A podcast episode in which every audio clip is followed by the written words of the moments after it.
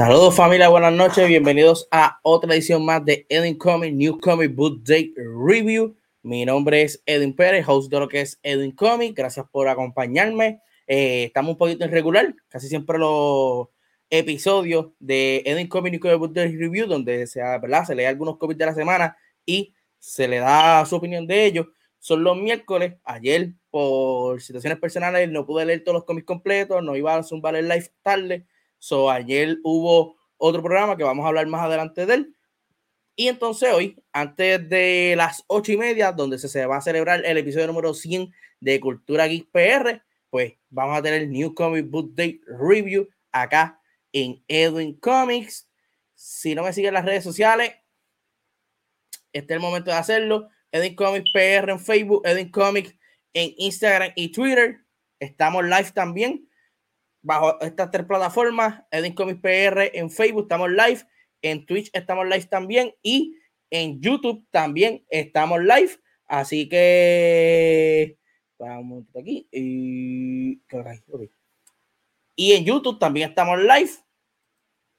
Ahora aquí, está aquí eh, Ambu Night, está Itachu, como siempre, por Twitch. Sé que gracias a ellos por estar aquí. Así que si estás live, escríbenos de dónde eres o por dónde estás para saludarte y ¿verdad? entrar a la conversación. También puedes pasar por el canal de YouTube. Suscríbete al canal si lo estás viendo live. Luego de ver el video, pues puedes entonces este, suscribirte al canal, darle a la campanita para que te lleguen notificaciones de cada vez que subamos un video nuevo al canal. Eh, los videos más recientes que vas a ver del canal es Ponte al día con Edwin Comic número 32, el cual fue dedicado completamente a las noticias de cómics del San Diego Comic Con International 2022. La gran mayoría de las noticias o las más importantes del San Diego Comic Con International salieron y están aquí en Ponte el Día con Edwin Comic número 32. Aquí tenemos a Aldros por Twitch. Dímelo, Babi, ¿qué está pasando? Espero que estés bien, Aldros. So, como les mencioné, ayer no pude tirar el episodio de Edwin Comic Comic de Review, lo estamos tirando hoy. So, ayer se transmitió en vivo eh, un video que iba solamente para YouTube, pero pues por situaciones que ya les mencioné, lo quise transmitir por todas las plataformas y es Ponte el Día con Edwin Comic, la ñapita. Y tú vas a decir, pero dos programas de Edwin de Ponte el Día con Edwin Comic.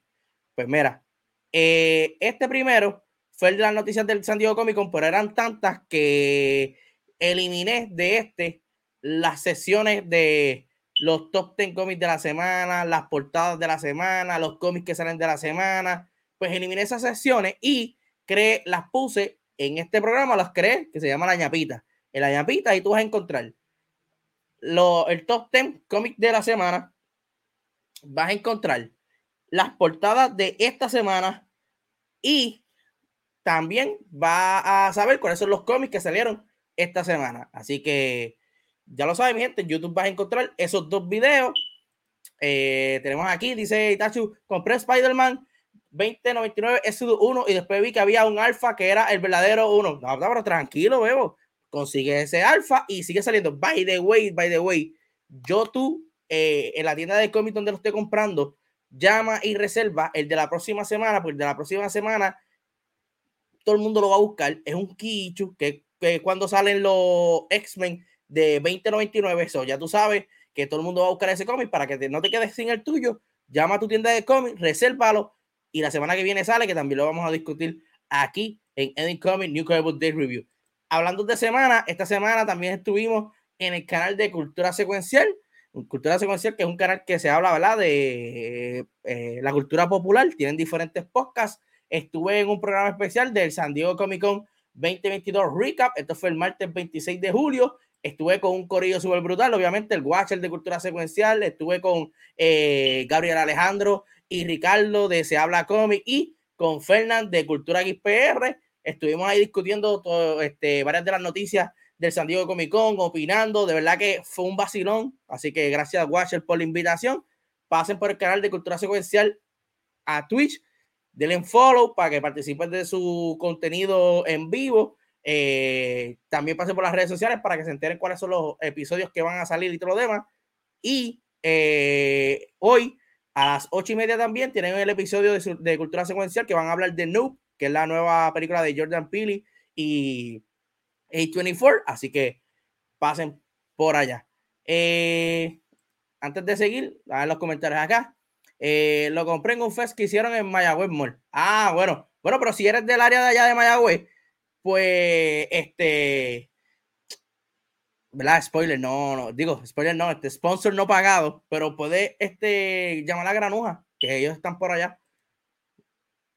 Dímelo, Costa Rica Comic Club. Mi gente, sigan a Costa Rica Comic Club en las redes sociales y en su canal, que tienen muy buenos videos. En su canal hay videos que, que, que participaron Jorge Jiménez, Dan Mora, Sergio Arcuna, entre otros. Así que pasen por allá. Hay bueno contenido de cómics de mis hermanos de Costa Rica. Así que saludos, los llevo y los aprecio. Sí, si vives por allá, Itachu, en el oeste, pues está Capitán Granoa. Otra, otro, otro anuncio más, sin pagar. Eh, hablando de anuncios, y este, pues, obviamente eh, es pagado. Rock the Force Podcast. Mira, mi gente, si tú eres fanático de Star Wars y estás envuelto en todo lo que tenga que ver Star Wars, cuando digo todo es películas, figuras de acción, videojuegos, historia, cómics, en fin, todo lo de Star Wars, este es el podcast que debes de escuchar, Rock the Force Podcast. Esto es traído a ustedes por rockthetoys.com, Trooper PR en YouTube y Star Wars Puerto Rico.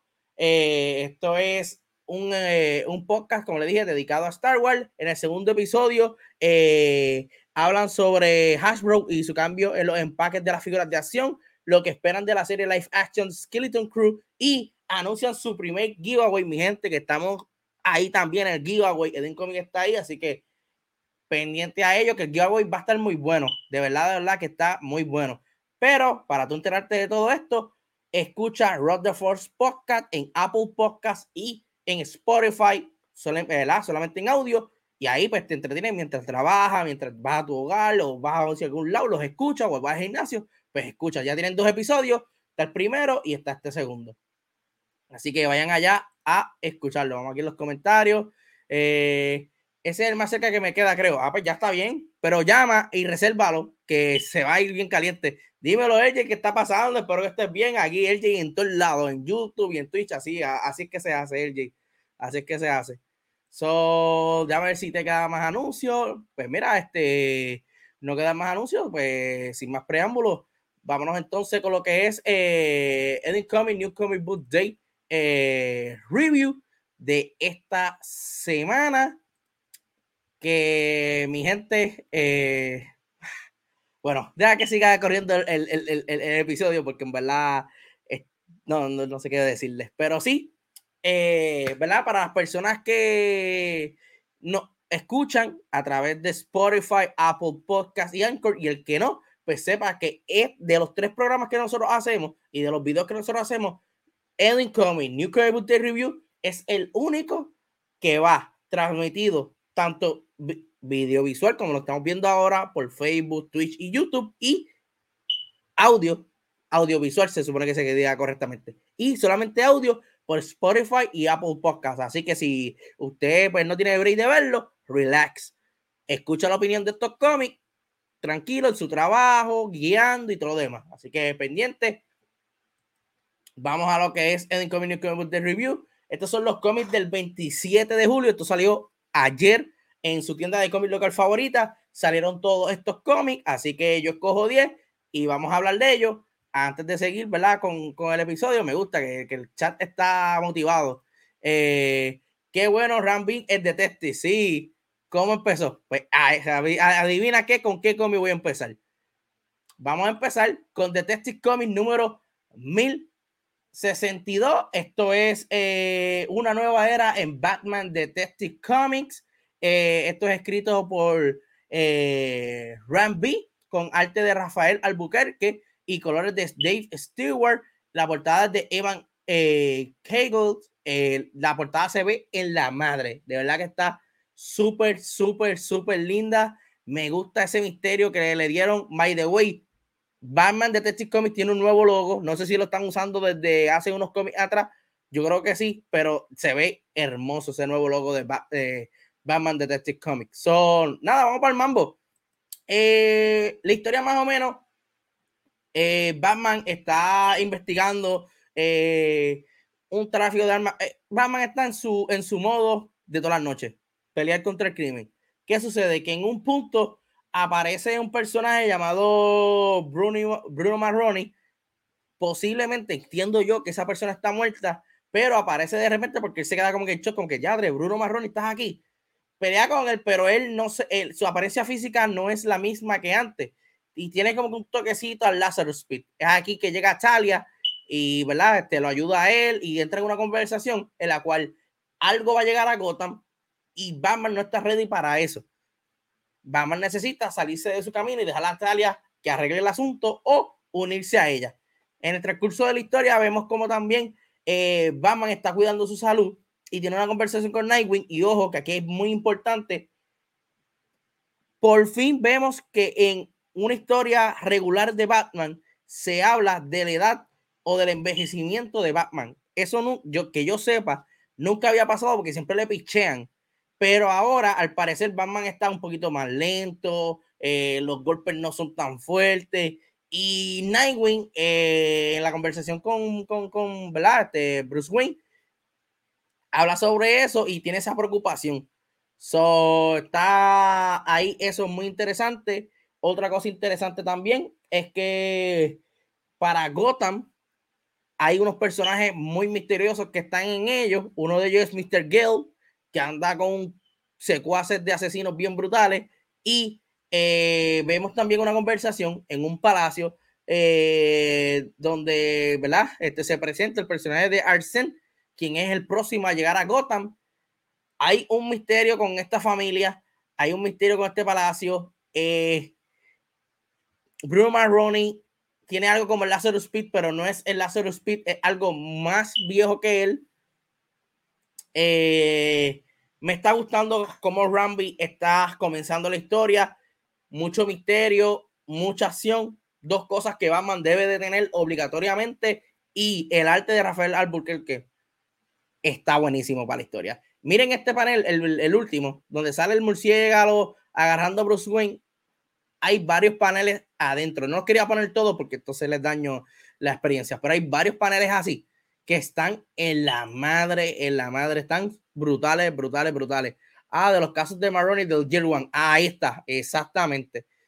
Eh, qué loco el murciélago. Sí, se ve demente. Pues exactamente. So, que me está gustando eso. Están trayendo, eh, ¿verdad? Personajes eh, de Year One. Hay un misterio con una familia ahí. Me gusta que sigan expandiendo en mitologías ya existidas, porque obviamente ya nosotros conocíamos Lazarus Pit, pero últimamente DC está como que explotando ese tema de Lazarus Pit y está como que tirando muchas raíces de diferentes cosas. Ahora hay una cosa nueva, Lazarus Speed.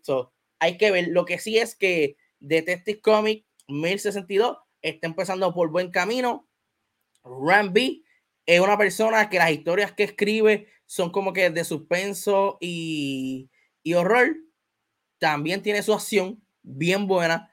Eh, ha, escrito, ha escrito títulos como Swamp Team, Immortal Hulk, actualmente está escribiendo Venom, aunque Venom no es tanto, pero Immortal Hulk, Swamp Team, entre otros, ha sido muy bueno y me alegra que entonces esté en Batman Detective Comics. Vamos a ver si continúa así de bueno este nuevo run de Batman Detective Comics con Ram B y eh, Albuquerque. Dice aquí Amber Knight. Yo pude traerme del sentido cómico un issue número 2 de Batman Infinity firmado por Snyder y Capuro.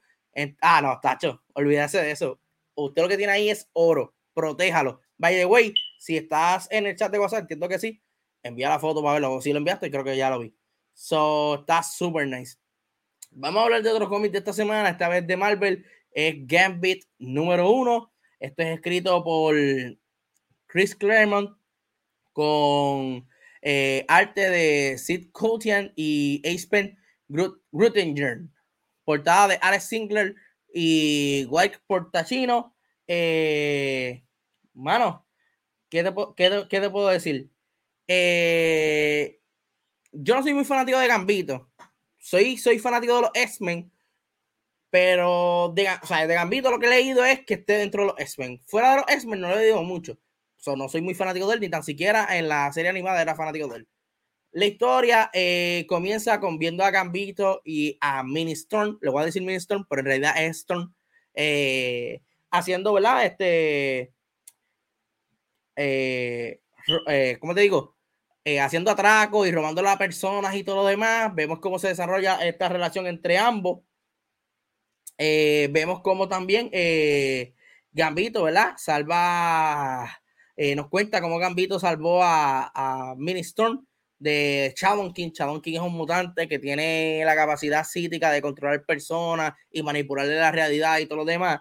Eh, entonces también nos explica un poco de qué fue lo que le pasó a Storm. Storm, eh, eh, ¿verdad? gracias a los villanos Nanny y Oran Maker, Storm volvió a retroceder en edad y perdió, ¿verdad? Lo que es su memoria. So, por lo tanto, ya no entiende mucho sus poderes del clima y todo lo demás. Eso sí, lo, ella lo, utiliza de vez en cuando, como por ejemplo en el panel del medio, que vemos que hace una nube con trenos para mojar a Gambito, pero ella no se acuerda de ella, ella no se acuerda de Gambito como tal, en los X-Men y todo lo demás.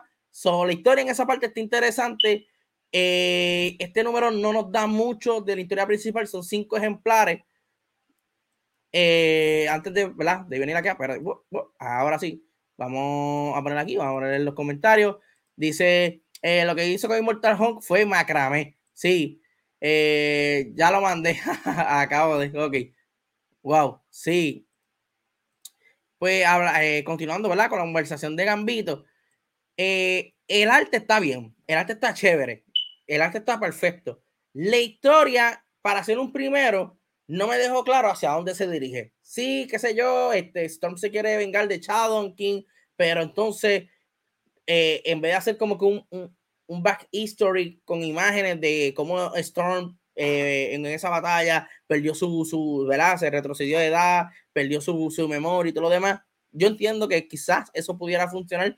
Eh, no soy muy fan de eso, pero no sé, para hacer un número uno, no, no, no está como, hay varias cosas en línea pero no está muy claro. Ahora bien, tú, tú dirás, pero, ok, el número uno, tienes que esperar a que se desarrolle. Yo lo puedo entender si esto es un main going series, o sea, es una serie que va 5, 6, 7, 8, 9, 10, 11, 12, pero esto es una miniserie de 5, so, por lo tanto, el primer ejemplar tiene que cumplir con amarrarme en la lectura, tienes que cumplir con contarme hacia dónde va la historia y, desarrollarla en el primer ejemplar. Eso es lo difícil, pues la gente dice, ah, escribir una miniserie eso es fácil, no. Una miniserie, para tú escribirla bien, mi entender, tienes que tener esas tres cosas en un solo cómic, que es el primero, para entonces ti, ahí tú amarrar al fanático y que te compre los otros cuadros. Vuelvo, debe de tener un buen desarrollo de personaje. Tiene que tener eh, una historia bien contada, con todos los detalles y hacia dónde va la historia. Y ir al grano en partes, para que entonces sí las personas se amarran del 1 al 2, al 3, al 4, porque esto es una miniserie de 5 cómics. Y si en uno tú no me cuentas nada de eso, voy a esperar al 2 y tampoco me vas a contar nada de eso, ya me quité. Del 3, el 4 y el 5 no te lo voy a comprar. Así que ellos sabrán, ¿verdad? Es Chris Claremont también el que está escribiendo esto. Eh, es una leyenda y más con los mutantes. So, vamos a ver si en el segundo nos traen entonces un camino y eso. El segundo es el que nos va a decir si seguimos esta historia o no. Así que pendiente a eso, pero si eres fanático de Gambito, como mi pana Slide de Hablando Pop y Intelecto, pues ya lo sabes que Gambito ya salió esta semana y para mí estuvo nice, pero pues tiene sus detallitos. Otro de los cómics para esta semana es de Boom Studio y esto es Something in Skill the Children número 25. Esto es escrito por James Tynion Ford, ganador de tres premios Eisner. Si quieres saber cuáles fueron esos tres premios Eisner, vaya después de este episodio a ver, ponte al día con Edwin Comics San Diego Comic Con International para que te enteres cuáles fueron los premios que James Tynion de Ford ganó. By the way, Something Skillet the Children fue uno de los premios en mejor historia continua. Estaba en el número 25. Eh, entiendo yo que ya después de aquí van a tomar una pausa, no es que se termina, sino que van a tomar una pausa. Esto es escrito por James Tynion de Ford con arte de Walter Del Dera, portada de Walter Del Dera. So, está muy, muy interesante este eh, número 5 número cinco de Something is Killing the Children. Eh, mano, el último eh, capítulo comenzó con Gaby siendo, ¿verdad? Este, viendo más bien el asesinato de unas personas a mano de un duplicador, un monstruo duplicador, un monstruo duplicador es un monstruo que parece eh, humano, pero no lo es. So, ella, eh, ¿verdad? Eh, resulta como que para irse y escaparse de todo eso, nadie le cree de lo que ella vio. Erika la está buscando, digo, este, sí, Erika Slaughter, que es la persona principal, la está buscando y para ayudarla y matar a este duplicador, porque este es uno de los monstruos más difíciles, ya que tiene características humanas en él. So, en esa búsqueda, el pulpo, que es el monstruo que Erika atrapó en él, eh, se queda con Gaby y este pues le empieza a hablar que si los monstruos, que si tú crees en ellos y todo lo demás, y va en búsqueda de este duplicador, este monstruo que tiene características humanas. Aquí Gaby lo ve eh, alimentándose y todo lo demás. Es el momento que Erika llega hacia el monstruo y hay una pelea súper brutal entre Erika y el monstruo. Eh, durante la pelea, Erika sale lesionada, sale lastimada y es aquí donde ella llama a, a la persona que la ayuda, Bill, eh, Big Gary, eh, eh, ¿verdad? Para que tengan contexto un poco, puedan entender más. Bill Gary es la persona que está en una de las casas que entrenan a estos niños para pasar a ser cazadores de monstruos. Y él hizo un, como que un bonding con Erika cuando Erika estuvo allí. Erika, luego de los sucesos del el primer arco, donde Aaron muere, hay muchos niños muriendo y todo lo demás, ella decide desistir de House of, uh, Slaughter y irse. O sea, de la casa de los, de los, de los cazadores, irse. Irse a una receptora. ¿Qué sucede? Que si tú eres una receptora, tú no puedes tomar de los beneficios de los cazadores. So, Big Gary la está ayudando por debajo de la mesa y es aquí donde vemos el personaje Cutter de House of Cutter, el cual este, fue enviada para asesinar y acabar con Erika, ya que pues, alegadamente Erika traicionó lo que es la casa de los cazadores. Eh, este número termina de una manera impactante que, mano, no sé si, si debieron tomar un receso aquí, porque si me dejaron con esa, se guiaron. Buena, buena para dar follow por acá también. Ah, saludos ambos, espero que estés bien, brother. Pues como les dije, mano, Something Skill the Children es muy bueno. Este número 25 estuvo lleno de acción como un título de Something Skill. Me, recordó cuando Something Skill the Children estaba en el primer arco, en esos primeros eh, números que te daban información, te daban acción, el arte estaba bien espectacular, estuvo como que bien movido. Terminó con un cliffhanger, terminó con, con, con algo que uno se queda como que, wow, Mano, no sé si debieron de, dar un stop a Sorting, a Skill de Children ahora. De verdad que no sé si se van a arrepentir y van a continuar hasta terminar este arco y entonces si cogen la pausa o de en serio aquí van a tomar la pausa hasta nuevo aviso. No, no, no, no lo sé. Eh, ah, no lo he podido leer. Ah, tranquilo. Conté más o menos parte de lo que pasó, pero no es lo mismo que te lo cuenten a que leerlo.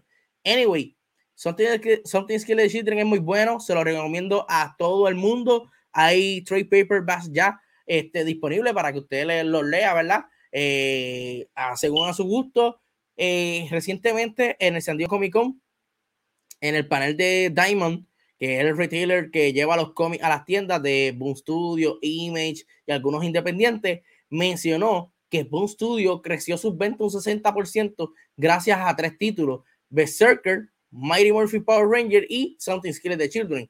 Esto es para que tú vean el impacto que ha tenido este, sí, este título con la compañía y en el mundo de los cómics. By the way, este título hace ganar a James Tynion de Ford como mejor escritor y también es mejor serie continua en los Eisner Awards de este año. Así que, mi gente, si no has visto Something Skilled the Children, si no lo has leído, léalo.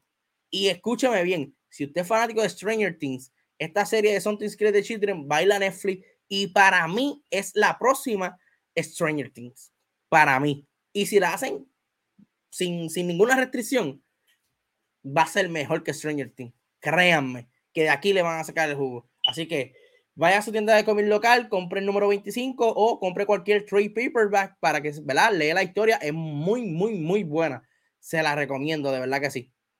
Eh, dice aquí, eh, me gustaría conseguir el hardcover que sacaron de los primeros uno que dice, sí, yo también, yo también me gustaría eh, conseguirlo. lo he leído en trade paperback. Ah, pues cuéntame, Elgin, cómo es tu experiencia de, de trade paperback de Something Secret de Children y hasta dónde es que lo has leído, si estás al día o no. Y Tacho, están metiéndole sí, Boom Studio le está metiendo bien duro, de verdad que para mí es unas compañías ahora mismo top actualmente. So, vamos a pasar a otro de los cómics de la semana, que es Atman número uno. Este celebrando los 60 años. Marvel quiso tirar como que una miniserie de Atman. Eh, comenzó con este ejemplar. Esto es escrito por Al Elwin, arte de Tom Rayleigh y colores de Jordan Belair, eh, portada de Tom Bailey. Eh, vamos a comenzar. La historia comienza en el futuro, en el año 2000, yo no sé qué teatro, eh, pero fue un año bastante eh, lejos, donde vemos a este personaje, eh, que obviamente sabemos que es un científico, hablando sobre que hay que proteger la continuidad, hay que proteger la Tierra, hay que proteger el futuro, todo lo demás.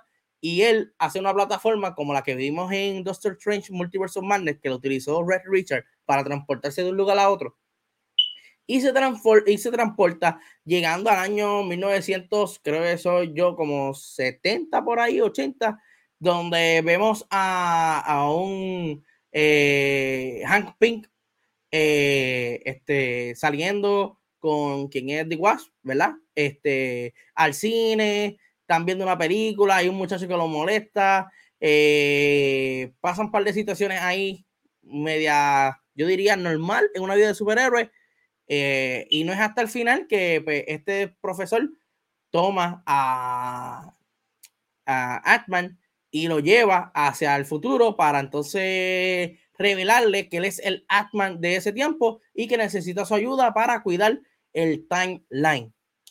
Este cómic es un Kichu, ya que trae la primera aparición del Atman este del futuro, que parece un... Ay, se me fue el nombre este, de estos personajes que son tipo Power Ranger, este, wow, no puede ser que el nombre, el nombre lo tengo ahí, no me sale. Eh, un eh, ah, anyway, se me olvidó, pero no quiero decir un disparate. Pero el personaje tiene como un parecido, el diseño tiene un parecido a eso. Es un Kichu, honestamente. Eh, yo no sé quién sea fanático de Atman, pero creo que este título se va a mover por ese Kiichu y cuidado uno que otro. Fuera de ahí, mm, al menos que la historia se ponga más interesante en el segundo, no hay más nada que buscar. Eh, la historia yo la vi como que bien simple, bien tonta. Lo único que me da es este nuevo personaje, este Kiichu, y que va a pasar algo en el futuro. Fuera de ahí nada más, está en usted si quiere leerlo o no. Esto es una serie de cuatro ejemplares. So, este es el primero Así que entonces cada ejemplar va a tratar de un Atman diferente. So, ¿verdad? Estén usted si lo va a leer o no. Este título nuevo de Atman. Tenemos aquí varios comentarios. Eh, dice aquí, eso de comprar eh, grapas o tres siempre es un dilema gigante. Eh, el tema, eh, el tema sí me parece que está muy usado. lo tiene en la punta de la lengua. Sí, hecho mano. ah, Kamen Raider, ¿viste? Gracias, gracias Gracias, Itachu, por sacármelo. El personaje de acá, de Atman, parece un, un Kamen Raider. Un Kamen Raider que se llama, creo que sí. Un Kamen Raider. Búsquenlo en Google, más o menos así, o en YouTube, y vas a ver que es bien similar a, a, este personaje. Eh, gracias, Itachu. Gracias, Itachu, por, por darme luz aquí. Un Kamen Raider, exactamente. Eh, seguimos aquí. Ajá, exactamente. Vamos entonces a otro de los cómics de la semana. Este es de Image Comic, este es de My Order número 3. Este es escrito por Mark Miller y arte de Gigi Cavenago, portada de Gigi Cavenago. Eh, yo había leído y había discutido con ustedes el número 1 de My Order número 2. Para mí el concepto está brutal. Eh, tengan en mente, tengan en mente Harry Potter mezclado con The Godfather o mezclado con Scarface. Tengan en mente eso. Aquí hay magos tratándose como mafia, matándose entre sí, controlando áreas. Está chévere, pero yo no he seguido la serie completa, la he querido seguir, pero son tantos cómics que leo que a veces se me olvida leer alguno. Eh, este me volvió a, a, a como que el interés de leerlo aunque no dice mucho de la historia de qué se va a tratar, sí habla sobre dos, dos hermanos magos que han hecho un hechizo y puede entonces poner esto en riesgo, ese, ese tratado entre los humanos y los magos. Eh, el concepto, vuelvo y lo digo,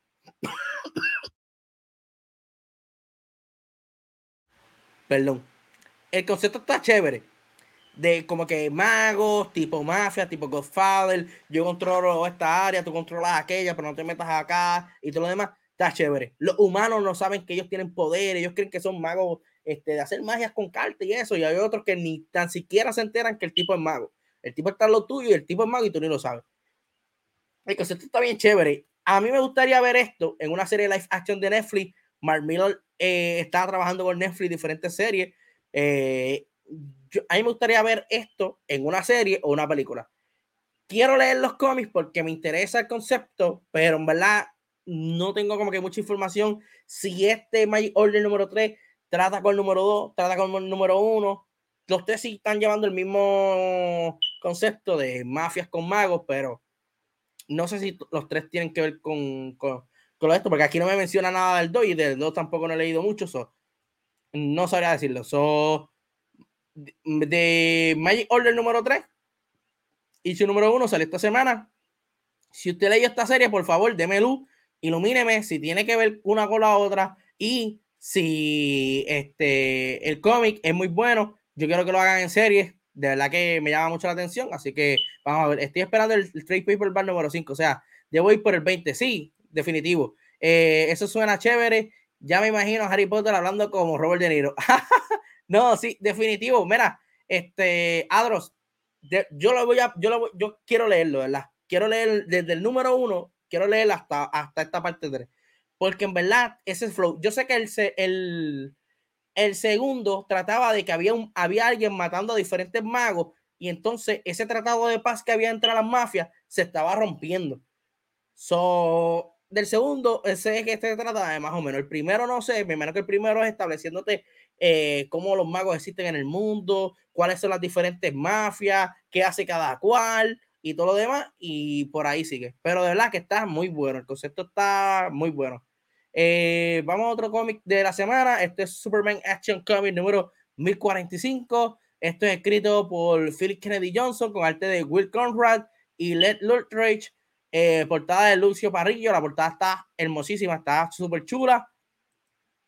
Ok, estamos en el arco todavía de Warworld. Superman ha, perdido la batalla con Mongul y está preso en este mundo. Superman eh, en este mundo, en lo que es eh, la vida subterránea, está tratando de hacer aliados para entonces ir a la vida de arriba, a la superficie y hacerle el frente a Mongul y a su ejército de diferentes ¿verdad? Este, seres dotados y todo lo demás.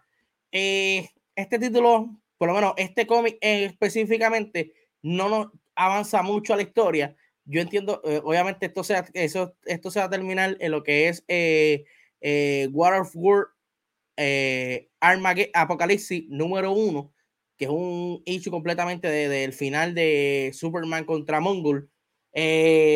Pero este título, en verdad, lo único que se, lo único que explican aquí interesante es que se habla cómo fue que Mongol llegó a este planeta y lo convirtió Warworld o, o, o, lo conquistó de cierta manera.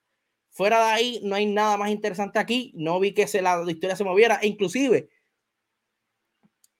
yo leí hace, hace par de semanas atrás, eh, como dos cómics atrás o tres cómics atrás de este título, y para discutirlo aquí, y yo me siento igual, que no me he perdido nada porque no se ha movido para ningún lado esta historia.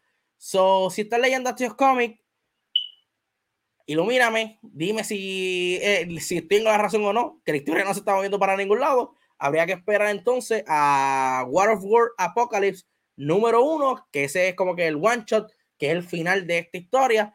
Por fin, a ver si, ¿verdad? Este, le, le, damos final a esta historia de War of War. By the way, eh, eh, los cómics de Future State de War of War estuvieron buenos, pero pues, aquí también comenzó bien, pero llegó un momento que se fue, era ahí estirando el chicle, estirando el chicle, estirando el chicle. Recientemente DC Comics anunció que luego del el one shot que le mencioné, de World War Apocalypse número uno, viene un crossover entre Action Comics y Superman Son of Kal-El. Eh, empieza en Action Comic número 1047 eh, y en Superman Son of Kal-El 16. Empieza así entrelazado y en Action Comic número 1050 van a cambiar como que un montón de cosas de Superman y creo que de ahí van a partir a una nueva era de Superman como están haciendo con Detective, con Rambi y Albuquerque. Así que estén pendientes a eso específicamente. Vamos entonces a hablar de otro de los cómics de la semana. Este es de Boom Studio, este es House of Letter número 7, Scarlet Part 2. Esto es escrito por James Dean de Ford y Sam Jones con arte de Walter Del Dera, eh, Leticia Carducci y Francesco Segala, portada de Rafael Albuquerque, que es el mismo que está dibujando en, en Batman. Eh, hizo esta portada, se ve súper linda. So, vamos a pasar con lo que está pasando aquí. Eh, no sé si ustedes recuerdan o no lo han leído, les voy a explicar un poco de qué se trata este título. Este título de House of Letter es un spin-off de Something Skilled Children. Este título tiene que ver con este, con Something Skilled Children. Entonces, este título más bien nos va a explicar las diferentes colores de pañuelo o los diferentes grupos que hay dentro de la casa de House of Slater, que es la casa donde salió Erika Slater. Todos tienen ese apellido, no sé si lo estoy mencionando mal, pero ahí vamos. El primer cómic trató de Aaron, que fue un personaje que vimos en el primer arco de Something Skillet de Children, que tiene la máscara negra y cómo es que ellos trabajan, cuál es su mundo operandi y todo lo demás.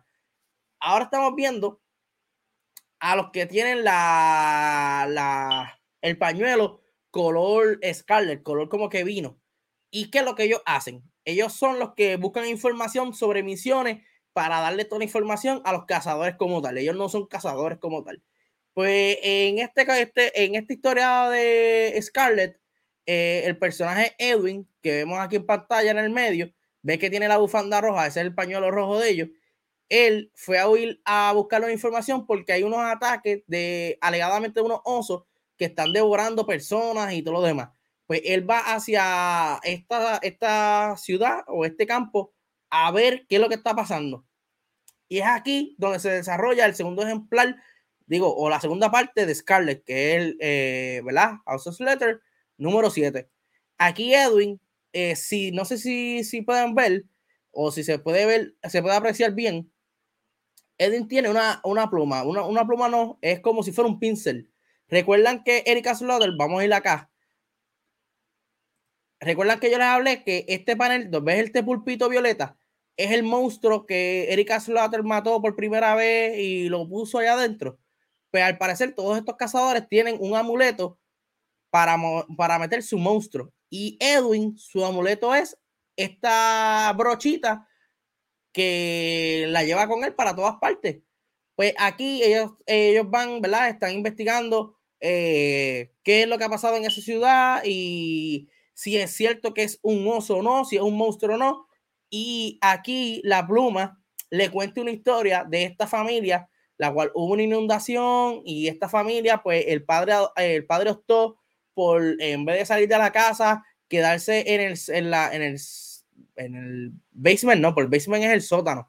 Arriba hay como un, un warehouse en las casas de Estados Unidos, de esas de misterio y eso que ahí, si usted vio Stranger Things, donde estaba Berna, pues ahí, pues el padre decidió llevar a todo el mundo para allá y el agua llegó hasta allá y no pudieron como que escaparse, hubo una tragedia bien brutal y el, la, la brochita le está contando más o menos de que muchas veces estas criaturas eh, salen de sucesos eh, este, malos como este.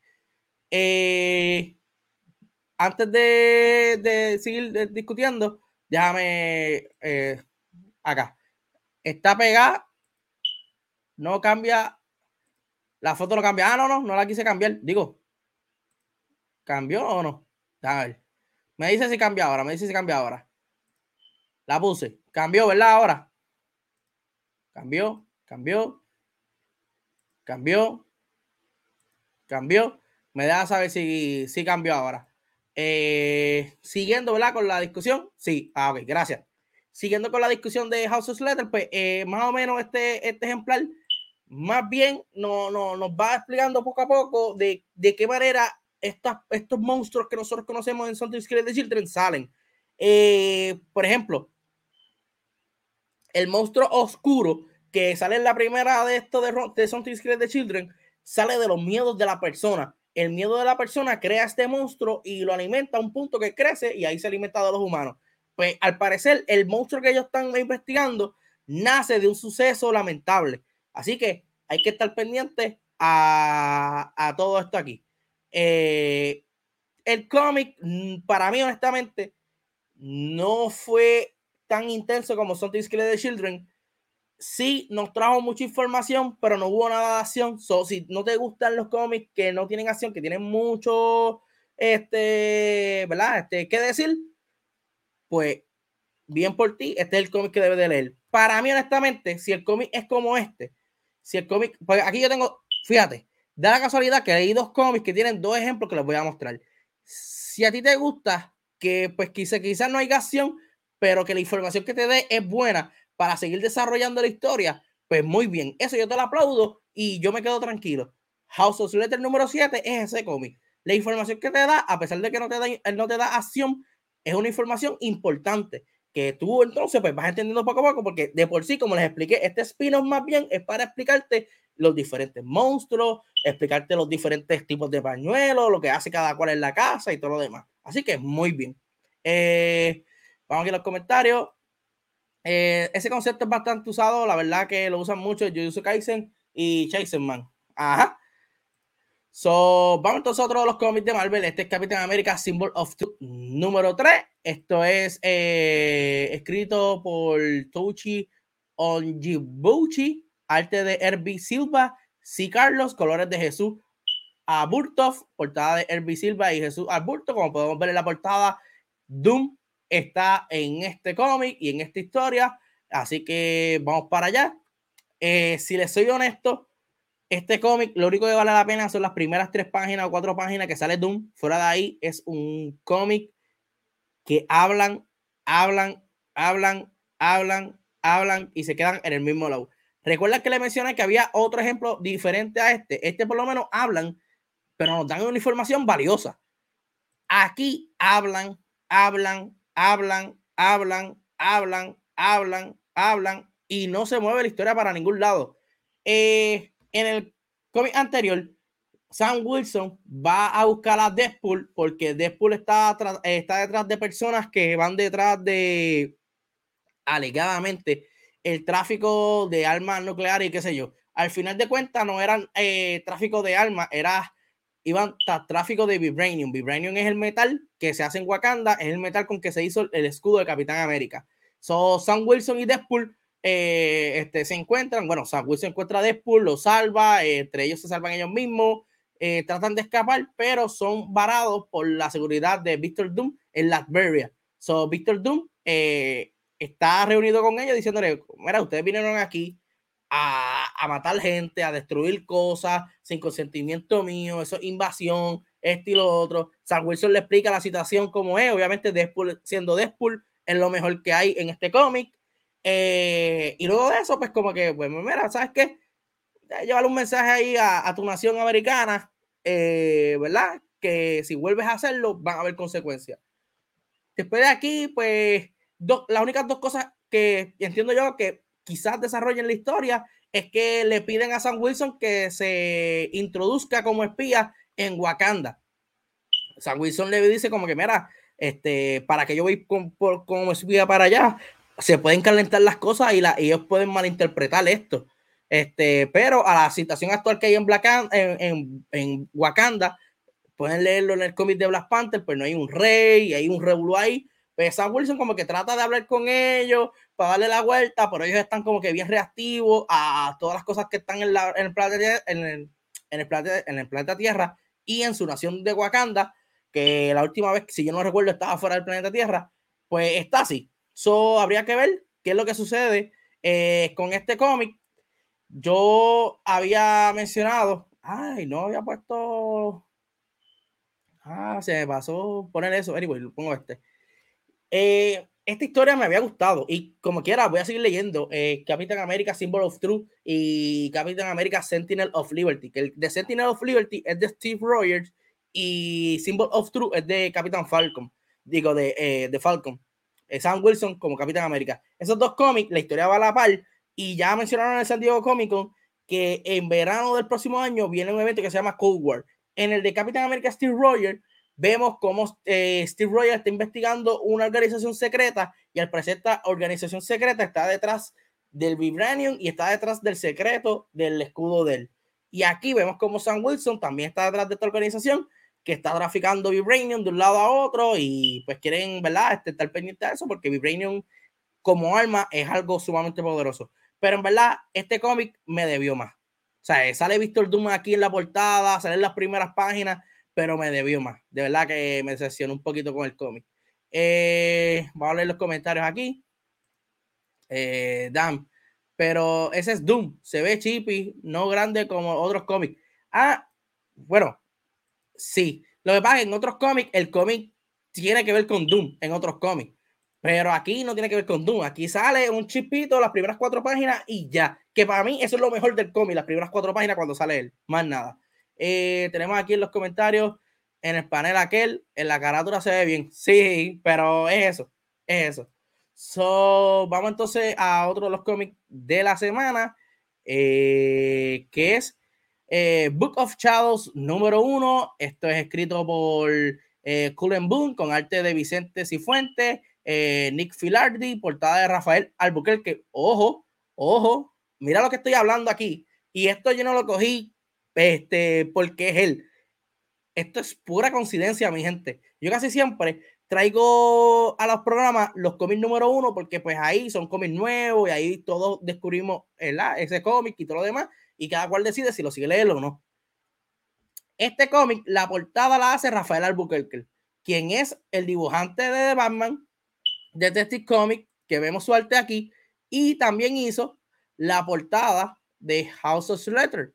So, Rafael Albuquerque le está dándole duro también a los cómics y él está, está siendo muy, muy aclamado. Entonces, tengo tres cómics de él aquí hablando. So, ¿verdad? Este, como les dije, es de Valiant Comic, eh, Boone es el escritor, arte de Vicente Cifuentes y colores de Nick Filardi.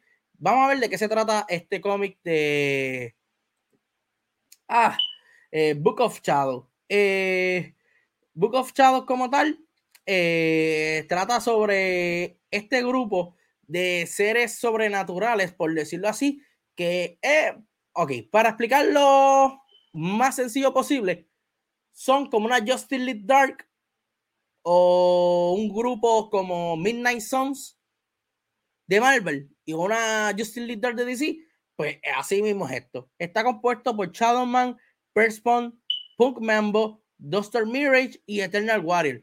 Eh, Eternal Warrior, vamos a ponerlo aquí. Eternal Warrior es el del hacha, ese es el de la, el de la, el de la acción aquí. Está eh, Shadowman, que al parecer es el líder, que es el, que el hombre que tiene como que el esqueleto aquí. Y tiene un arma que, que usan los Reapers, que está brutal. Eh, está First Phone, que esta pues tiene dimensiones oscuras y todo lo demás. Está Puck Mambo, que es experta en voodoo y todo lo demás. Y está Doctor Mirage, que es experta en hechicería y otras cosas. So, el cómic comienza que hay como que un festival y salen estos monstruos atacando a todo el mundo y matando a todo el mundo. Es aquí donde First Punk y eh, Shadowman llegan, tratan de salvar la acción. Shadowman no puede con estos monstruos. Es aquí donde se mete First Punk, pero al parecer First Punk no controla sus poderes y es muy peligroso que ya abra una dimensión con monstruos para pelear. Pasa un par de cositas chéveres. Se introduce el personaje de Pug Mambo y el personaje de Doctor Mirage, pero no pasa mucho aquí.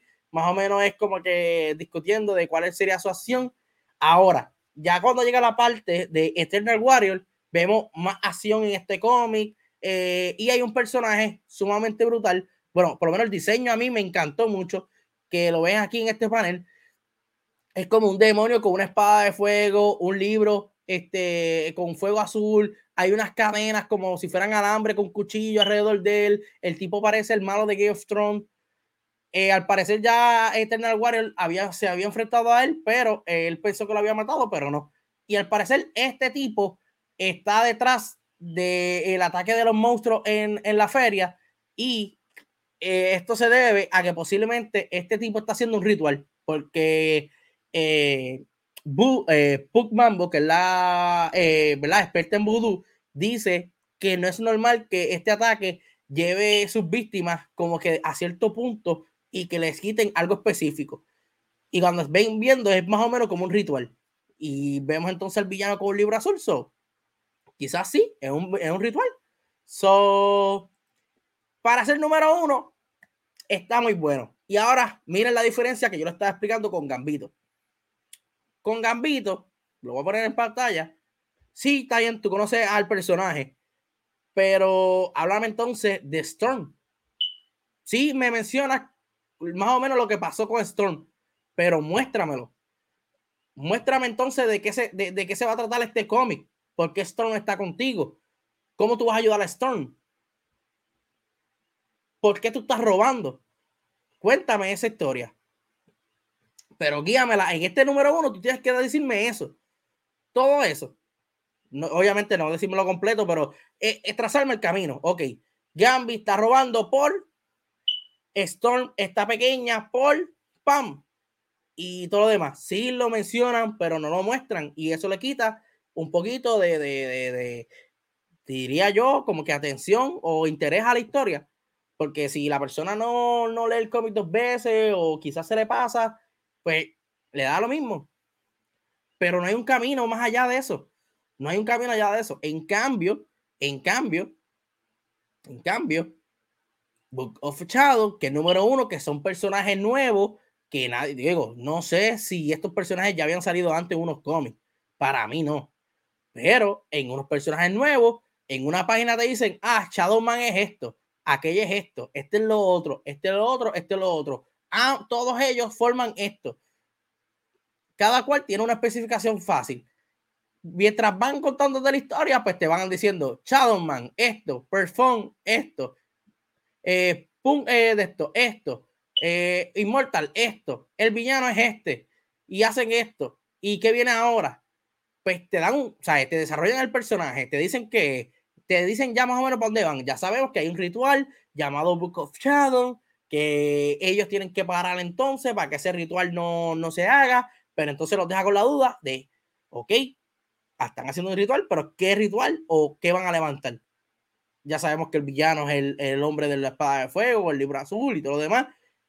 A eso se le llama un buen número uno, que te amarre, que te que, coja la atención y tú digas, ok, ya quiero leer el segundo, a ver dónde va. Ahora bien, volvemos. No es lo mismo una miniserie que una historia ongoing. Este Book of Shadow, entiendo yo que es una historia ongoing que va a seguir más del 5, 6, 7 y Gambi no, Gambi solamente tiene 5 números que con más razón tú deberías de darle ese interés a la persona de leer los otros números y no tirarle el chicle porque entonces no vale la pena comprar los cinco números para que al final me diga que fue por esto, que hizo esto y que todo este cómic se debía a esto. No hagan eso, ¿verdad? No hagan eso. Pero sí, eh, The Book of Shadow es algo nuevo y está nice. A mí me gustó. Otro de los cómics y el último cómic que vamos a discutir esta semana es de DC Comics, DC Mech número uno esto es por Kenny Porter, arte de Valdemar Rivas y Mike Spencer, portada de Valdemar Rivas. Dios mío.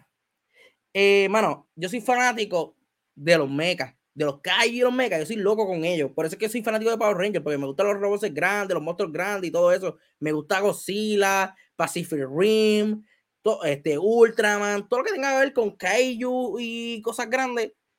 Digo, se escucha mal todo lo que tenga que ver con Kaiju y robots grandes, ahí yo estoy.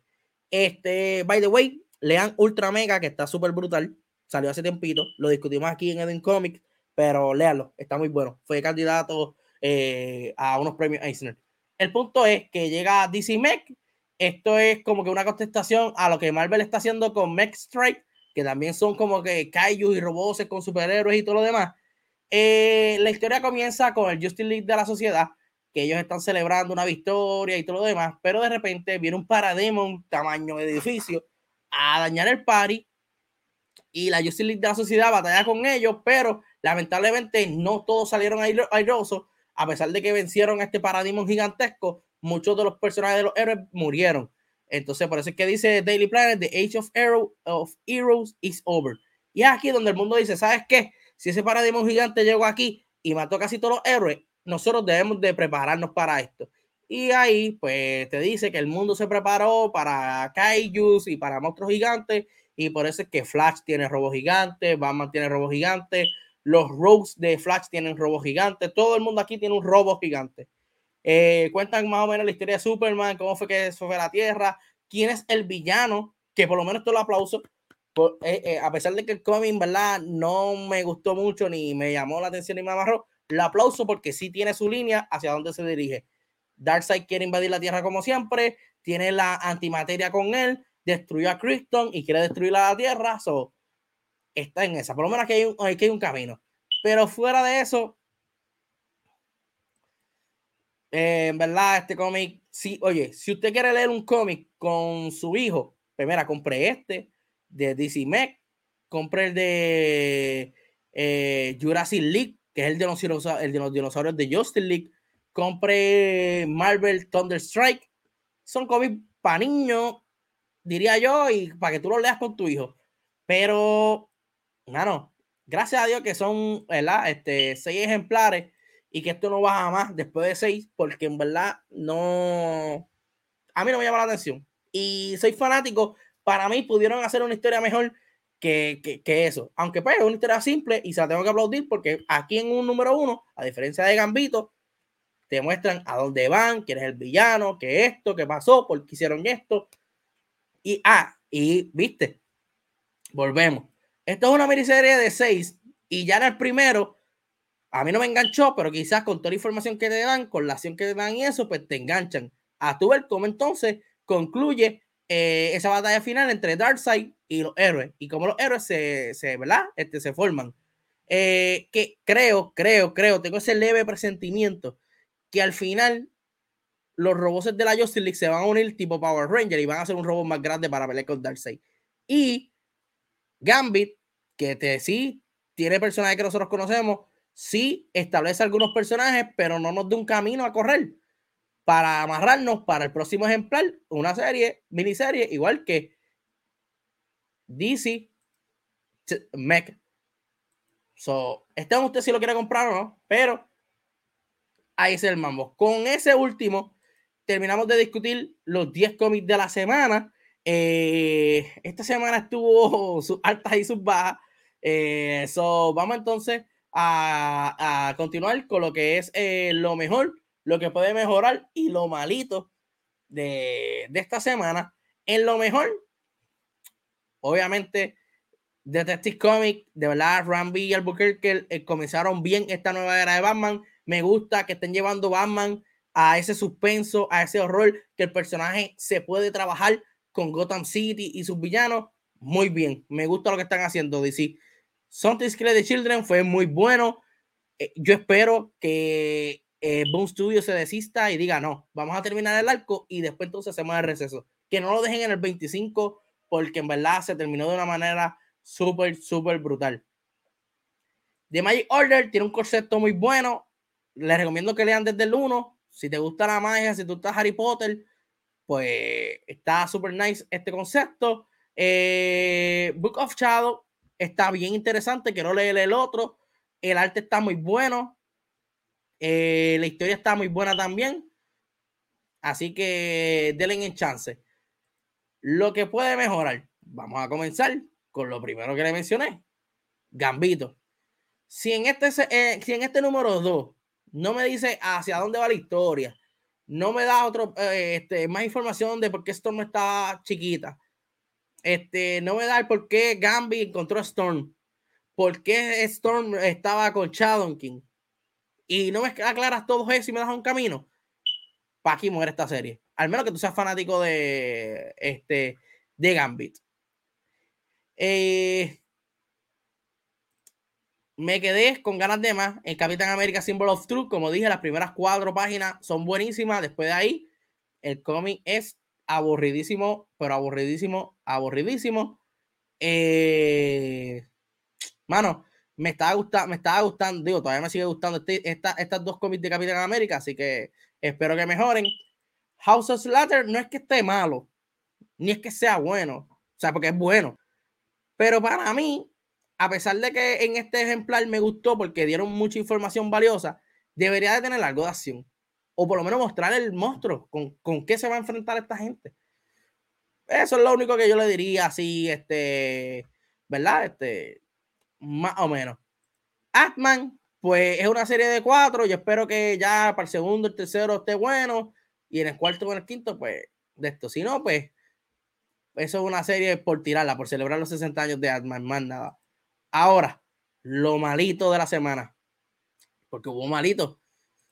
Action Comic. Este cómic no se mueve a ningún lado. Ya estoy loco porque salga el, salgan del revuelo de War, Warworld y que llegue el cómic este de Warworld Apocalypse número uno, que espero que esté muy bueno, cargado de acción y de una pelea buena entre Superman y Mongol. Así que, por favor, DC, hagan algo con esto.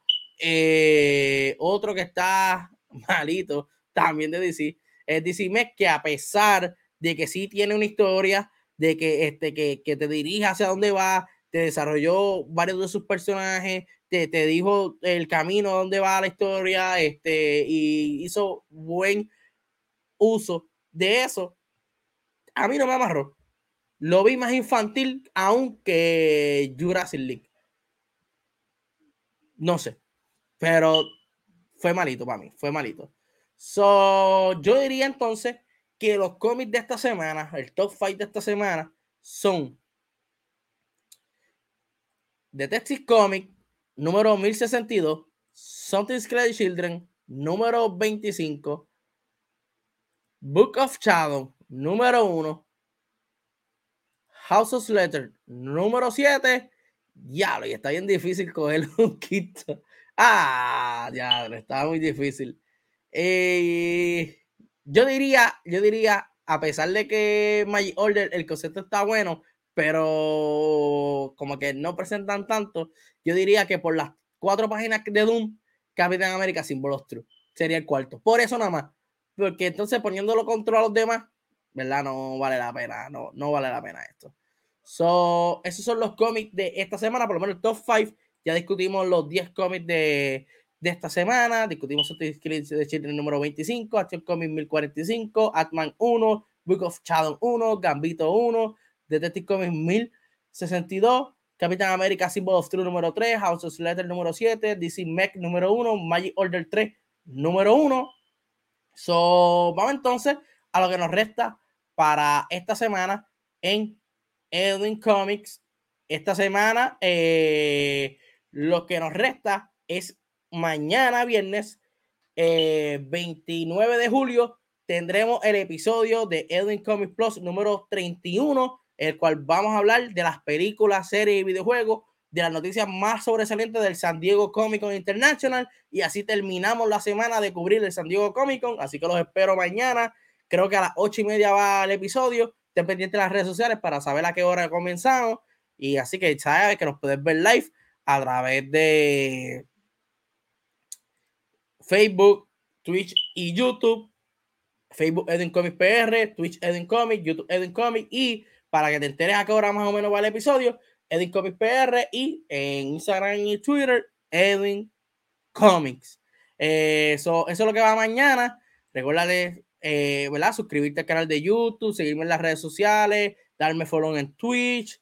Y poco a poco seguimos creciendo gracias a las 9, 10 personas que estuvieron conectadas viendo el live, gracias a todas las personas que participaron. Eh, este, Ambunai, Itachu, eh, Aldros, eh, LJ, eh, Knight. Gracias a todos ustedes por comentar y participar de, de, del live.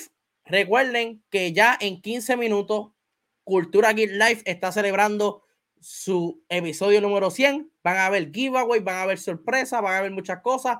Pasen al canal de YouTube, YouTube Cultura Geek PR para que a las ocho y media vean el live número 100 y eh, disfruten con Fernán y la familia de Cultura XPR, que en verdad felicidades por lograr ese episodio número 100 y crear contenido y ponernos a gozar a todos nosotros.